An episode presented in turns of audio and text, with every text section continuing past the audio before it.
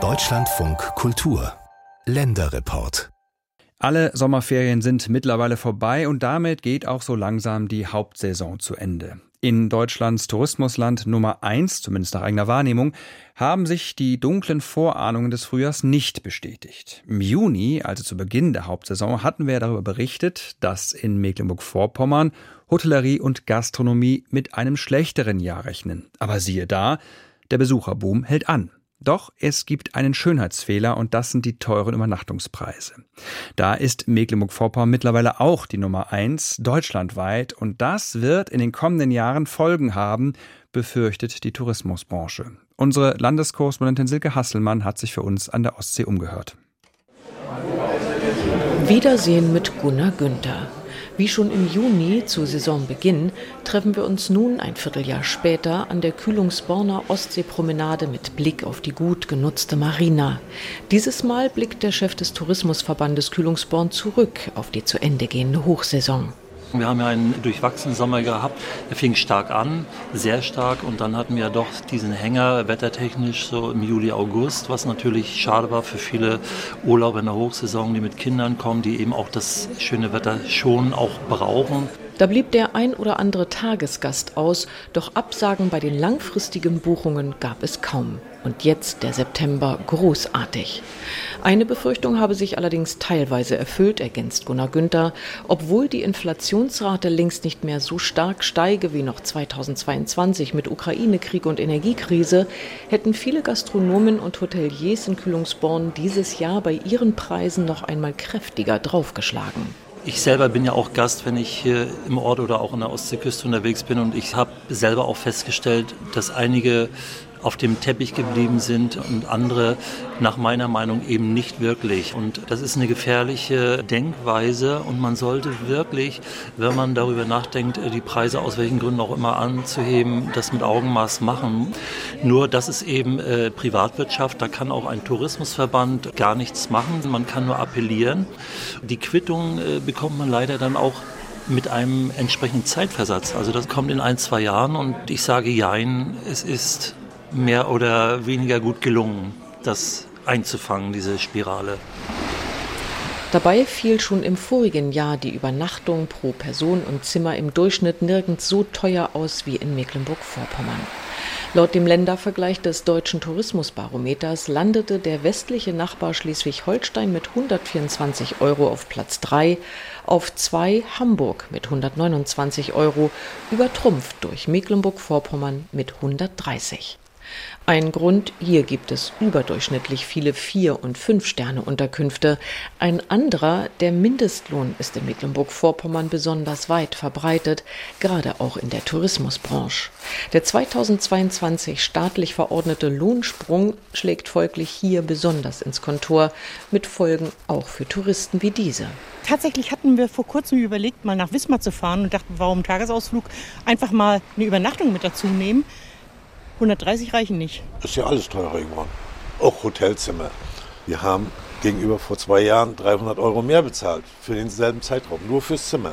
Der Mindestlohn ist gestiegen, die Nebenkosten, Strom, Wasser, Heizung, das kostet alles Geld und das muss ja irgendwo herkommen. Die Hoteliers sind keine Wohlfahrt, das ist nun mal so und man möchte nicht am Endeffekt dastehen und sagen, ich habe oh, hab das Hotel voll gehabt, aber mein Sparbuch ist leer ich habe das ja nichts verdient. Sofern die Kosten eins zu eins weitergegeben werden, ist es schon noch irgendwo gerecht. Wenn natürlich sich damit Taschen gefüllt werden, ist es ein bisschen mit Fragezeichen zu versehen. Ne? Tobias Weutendorf, Geschäftsführer des Landestourismusverbandes Mecklenburg-Vorpommern, kennt diese Fragezeichen. Er erklärte dazu unlängst im Norddeutschen Rundfunk, wir haben eine tolle Landschaft, wir haben tolle touristische Angebote, eine gute Infrastruktur noch. Die Nachfrage ist zum Glück auch noch da. Und das alles zusammengenommen bringt eben am Markt Preise, die, wie sie, wie sie eben aktuell da sind. Hier und da äh, war das etwas weitgehend. Wir haben bereits über den Sommer gesehen, dass manche auch zurückgegangen sind mit ihren Preisen. Das darf aber im besten Fall nicht nur einmal passieren, sondern es muss im besten Fall eben auch, weil wir von Wiederholungsgästen und Stammgästen leben, mehrfach passieren. Ortswechsel. vorigen Dienstag zu Gast auf Usedom. Es ist die zweitgrößte deutsche Ostseeinsel mit ihren Kaiserbädern von Aalbeck bis Zinnowitz und dem nicht ganz so trubligen Hinterland, unter anderem am Stettiner Haff. Genau dort in Mönchow führt Silke Rapp mit ihrem Mann seit fünf Jahren den Reusenhof am Haff. Elf Ferienzimmer und ein Hofcafé. Von den blauen Strandkörben im weitläufigen Garten aus haben die Gäste einen unverstellten Blick auf Himmel, Haff und Wasserbüffel. Während die gebürtige Schwäbin einen Milchkaffee herstellt und ihren frisch gebackenen Quark-Kirschkuchen aufschneidet, berichtet sie: Die Saison selber, sag ich jetzt mal, war nicht ganz so prickelnd wie die Jahre davor. Der Sommer wollte nicht so sein, wie er sein sollte. Es hat öfters geregnet. Ansonsten, wir können uns nicht beklagen, die Ferienwohnungen sind voll. Das Kaffee, ja, ist auch gelaufen. Die Gäste geben auch nach wie vor Trinkgeld, auch wenn es heißt, es geben kein Trinkgeld mehr oder Knausern, kann ich nicht behaupten. Doch auch Silke Rapp weiß, dass sogar in der nahegelegenen Hinterlandstadt Usedom mittlerweile gern schon mal 16,50 Euro für eine Currywurst mit Pommes und ein wenig Blattsalat genommen werden und dass die Preise in den Kaiserbädern am Ostseestrand teils noch höher liegen. Haben die Touristen bald die Nase voll von Usedom? Silke Rapp lacht. Also zu uns sagen sie, wir sind zu billig.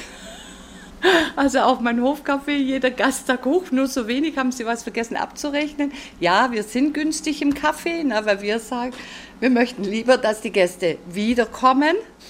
Weil die Ferienwohnungen selber, wir haben die letzten Jahre nicht aufgeschlagen. Also wir haben eine Preisklasse immer für zwei Personen pro Nacht zwischen 54 Euro und 107 Euro.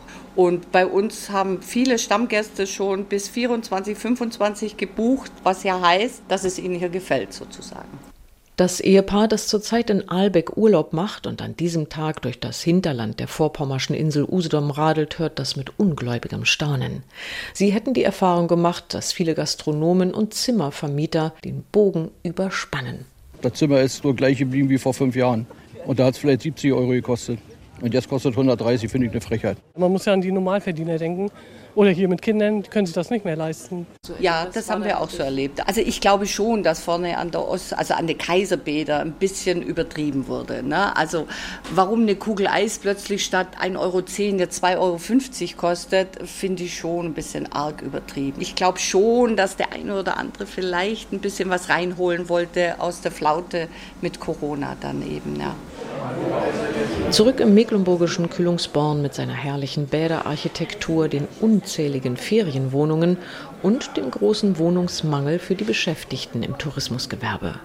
Kein Wunder, dass nur noch schwer ausreichend Mitarbeiter zu finden sind, so wie überall entlang der Ostsee von Mecklenburg-Vorpommern, sagt Gunnar Günther vom örtlichen Tourismusverband, was ihn zurück zum Spitzenplatz beim durchschnittlichen Übernachtungspreis bringt. Diese 130 Euro im Schnitt die sollten uns schon ein bisschen Sorgen machen. Das sage ich ganz klipp und klar, denn äh, es ist deutschlandweit erhoben worden. Und wenn das muss man ja voraussetzen, wenn diese Zahlen wirklich seriös sind und repräsentativ sind, dann ist es äh, ein Indiz dafür, dass wir äh, eben aufpassen müssen, dass es nicht zu viel wird. Es sei denn, man würde es schaffen, auch die Qualität dementsprechend mitziehen zu lassen und äh, das ist eher unwahrscheinlich. Also da, das ist aufgrund der Arbeitskräftesituation und der Einkaufspreise und so weiter gar nicht möglich. Tatsächlich melden derzeit 40 Prozent der Touristikunternehmen in Mecklenburg-Vorpommern einen Personalmangel. Wie viele Gäste sich weiterhin immer mehr Ruhetage und eingeschränkten Service für teuer Geld bieten lassen, wird man spätestens nächstes Jahr sehen. Wir werden die Entwicklung in jedem Fall verfolgen und Sie können das auch jederzeit. Dazu brauchen Sie nur unsere DLF Audiothek App.